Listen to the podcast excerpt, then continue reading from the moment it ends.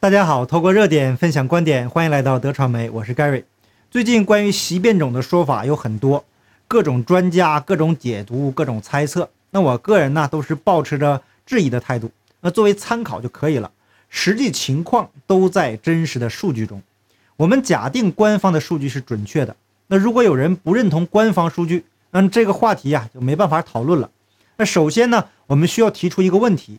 为什么南非的习变种迅速降温，但是在英国却急速飙升呢？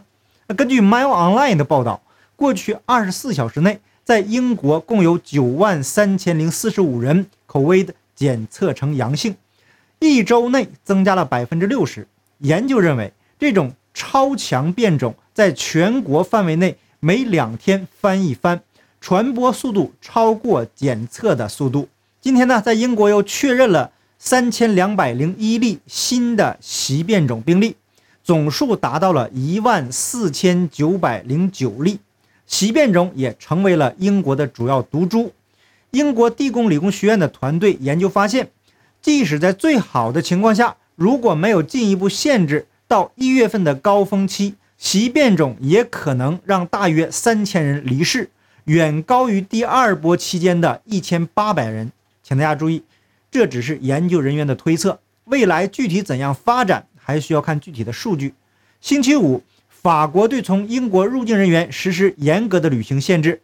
在发出限制的几个小时之前，法国总理让·卡斯特克斯发表了讲话。他说：“奥密克戎正在欧洲以闪电般的速度传播，到明年年初可能会在法国占据主导地位。”他说。政府明年将宣布新措施来解决打神药犹豫的问题，声称几百万拒绝打神药的法国人会使整个国家的生命处于危险之中，是不可接受的。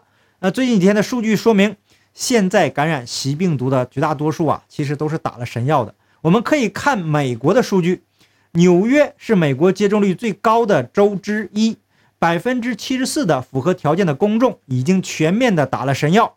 那相比之下，德州是百分之五十六，福州是百分之六十四，在纽约州百分之八十一符合条件的人口至少已经打了一剂神药了。纽约州长星期五说，该州记录了两万一千零二十七例新的 COVID 病例，超过了一月份创下的一万九千九百四十二例的记录。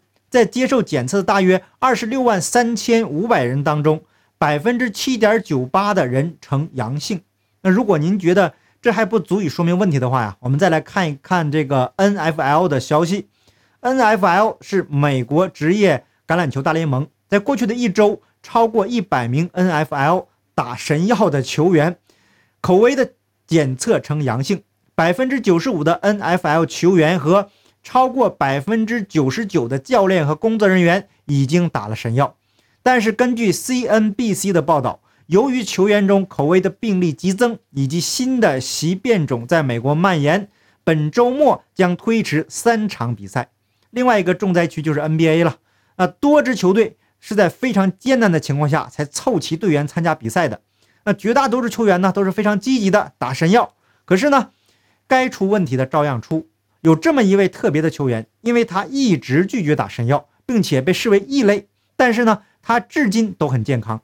在顶住了外界的压力以后，篮网队终于顶不住了，因为积极打神药的都感染了，已经到无人可用的境地，所以啊，不得不召回欧文参加比赛。